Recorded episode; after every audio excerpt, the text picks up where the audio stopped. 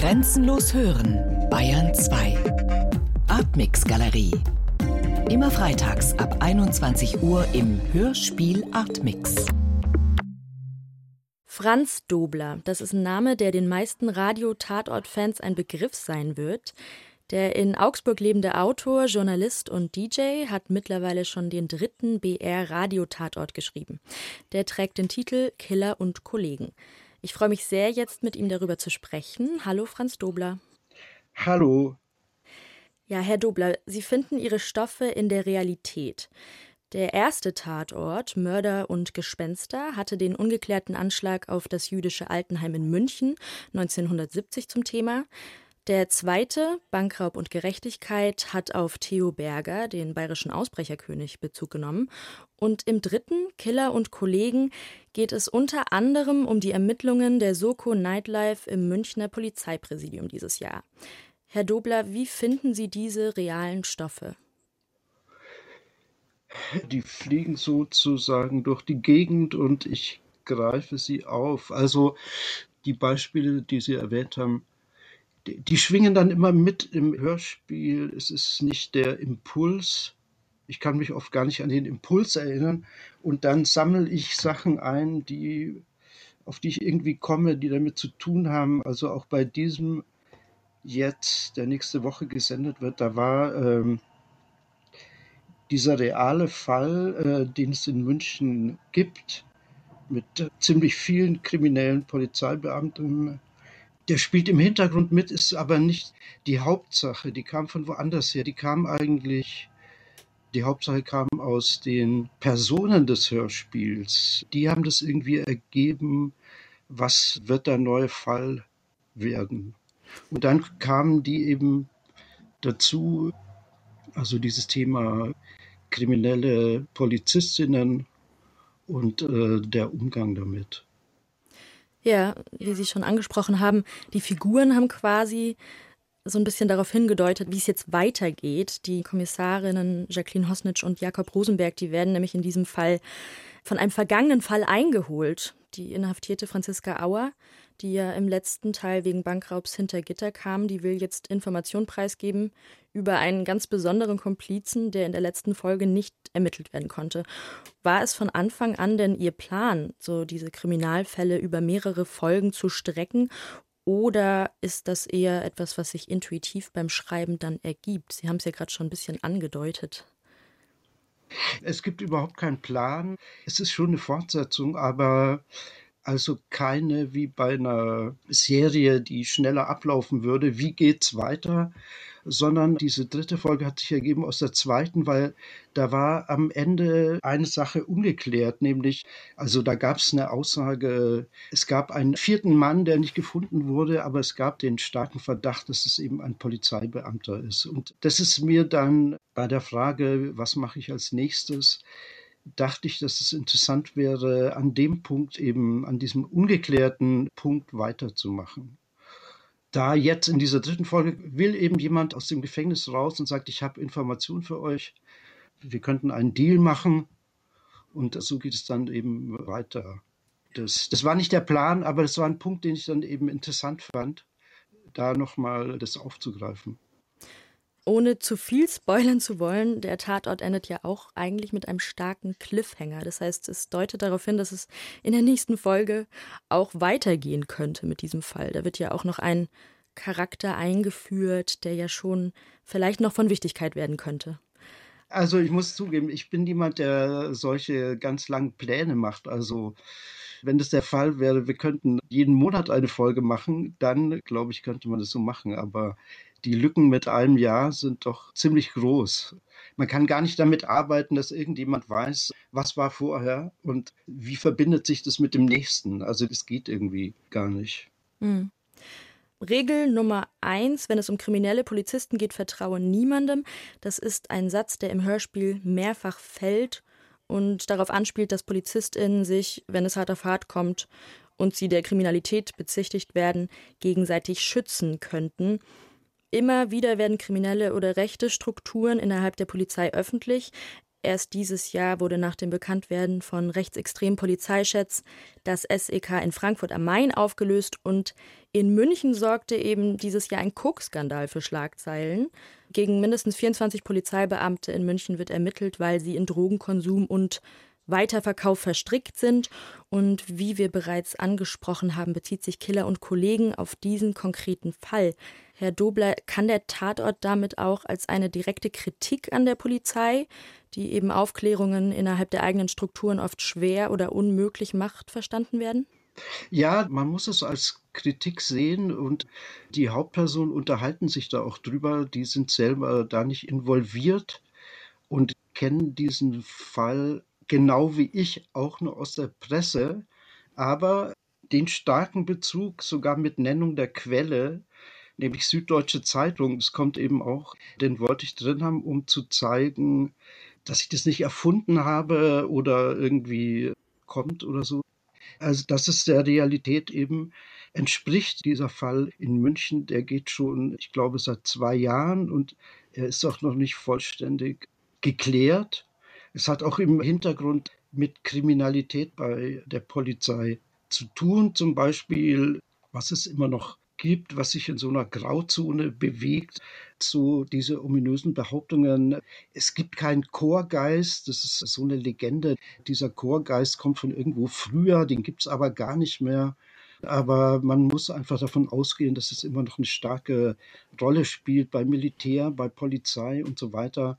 Das sind auch die Fälle, die Sie genannt haben in Frankfurt, besonders auffällig, über das Bürgerinnen und Bürger immer zu wenig erfahren, wie stark ist diese Tendenz, wie viele Rechte gibt es unter den Behörden und so weiter. Das spielt eine Rolle und meine Hauptpersonen sagen dann eben, weil sie gar nicht involviert sind, aber dem nachgehen, wir müssen sozusagen aufpassen, wir können niemand vertrauen, wir wissen nicht, was wird hintenrum weitergegeben, um Leute zu schützen. Oder ich finde auch immer besonders eine interessante Zahl, also Beamten, die angeklagt werden, wie viel davon verurteilt werden, die Zahl ist so klein, dass also nicht nur Leute wie ich, die das verarbeiten, sondern sogar Fachleute sagen, diese Zahl ist so absurd. Das sind sozusagen Schutzfunktionen. So eine Krähe hackt der anderen eben kein Auge aus. Die Frage des Vertrauens ist in diesem Teil Killer und Kollegen relativ groß. No one is innocent. Das ist auch ein präsenter Satz in diesem Hörspiel. Der stammt von Ronnie Biggs, einem Kriminellen in Großbritannien, der diesen Satz zusammen mit den Sex Pistols gesungen hat, während er gerade im Exil saß und von der Polizei nicht gefasst werden konnte.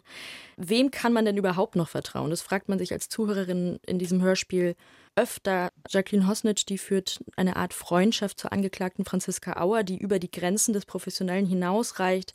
Die Chefin Karin Marquardt, die ist einem auch nicht immer ganz geheuer. Wieso stellt sie sich denn manchmal Ermittlungen in den Weg? Wie würden Sie denn die Entwicklungen der ProtagonistInnen innerhalb der ersten drei Folgen beschreiben, Herr Dobler? Ah, das ist jetzt wirklich schwierig. Ich habe das noch gar nie äh, analysiert, wie die sich entwickeln. Ich selber habe durch die Inszenierungen von Regisseur Uli Lampen sozusagen viel, viel gelernt. Also tatsächlich die Personen, über die ich nur schreibe, die bekommen natürlich ein neues Profil durch die Inszenierung, durch die Personen Bibiana Beglau und Johannes Silberschneider. Wie sprechen die, wie verhalten die sich? Da kommen immer neue Sachen dazu die mich sozusagen weiterbringen, wodurch ich diese Person klarer erkennen kann und beim nächsten Mal damit weitermachen kann. Vieles ergibt sich, man könnte fast sagen, dadurch, dass ich denen zuhöre und die verfolge. Und wie die Entwicklung da ist, es weiß ich gar nicht genau.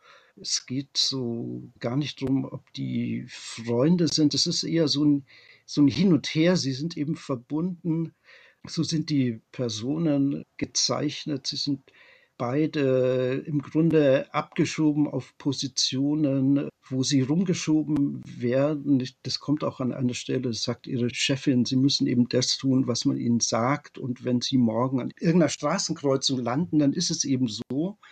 Und sie selber sagen dann auch, wir sind überqualifiziert, wir haben keine Lust, die ganze Zeit in einem Auto zu sitzen und einen Hauseingang zu beobachten so aus dem raus, also da gibt es so viele ja, fast Konflikte auch mit ihrer Chefin, wo sie selber nicht wissen, inwieweit ist ihre Rückendeckung oder ist es dieser Chefin egal, was diese Leute machen, ohne die zu analysieren im Sinne von Plan, wie geht es weiter und also wenn es romantischer wäre, würde ich darauf hinarbeiten, die beiden werden irgendwann heiraten oder sich verlieben oder im Bett landen. Das sind aber auch gar nicht die Punkte, die mich interessieren. Vielleicht sollte das passieren oder auch nicht. Ja, ich versuche, dass es nicht so romantisch ist. Also das ist, das ist so der falsche Weg. Da bin ich ganz woanders. Und wie schwierig oder vielleicht auch einfach ist es denn für Sie, diese oft realen Bezugspunkte und Stoffe mit diesen fiktiven Figuren zu erzählen? Also ich versuche sowas aufzugreifen, um das Hörspiel sozusagen zu verankern in der Realität. Ich arbeite bei allen Sachen sehr viel mit der Gegenwart, von der wir alle umgeben sind. Was ist draußen vor der Tür? Was beschäftigt uns? Und ich versuche, dass es nicht in so eine Art Vortrag landet, sondern gebe den Personen was Eigenes mit. Also, so wie wir uns nicht ständig über sowas unterhalten, tun die das auch nicht. Das heißt, sie reden Quatsch, sie reden über irgendwas, was sie beschäftigt. In dem Fall dieser Jakob Rosenberg, der ungefähr 60 Jahre alt ist, und offensichtlich sich ganz gut auskennt mit sowas wie Punk und so, wobei nicht gesagt wird, war der früher Punk. Jedenfalls kennt er sich aus und in dem Moment, wo ihm das einfällt, hält er seiner Kollegin diese Rede mit Ronnie Biggs und Sex Pistols. Und ich finde das kein Hindernis, das zu verbinden mit dem übergeordneten Thema ausgedrückt in dem Titel Killer und Kollegen. Das ist so meine Art, damit umzugehen, mit dieser Form von Realismus, der dann aber kein Abbild sozusagen sein soll. Es ist immer noch kein Zeitungsartikel, kein Ergebnis einer Untersuchung, sondern die Atmosphäre, die dabei entsteht, ist, ist mir dann immer noch sehr, sehr wichtig. Und die entsteht eben oft durch anscheinend oder auch nur scheinbar völlig nebensächliches Zeugs, was sie reden oder was sich so ergibt und so. Zum Schluss, Franz Dobler, Sie haben schon angesprochen, die Inszenierung von Ulrich Lampen inspiriert Sie auch immer wieder dafür, wie, ja, wie sich die Figuren vielleicht auch weiterentwickeln, wie es weitergeht. Noch bevor die erste Folge Mörder und Gespenster produziert wurde, da haben Sie erzählt, dass Sie besonders auf die Doppelrolle von Jacqueline Hosnitsch als Erzählerin einerseits und Figur andererseits gespannt sind. Was sagen Sie denn nach drei Folgen? Wie geht das auf?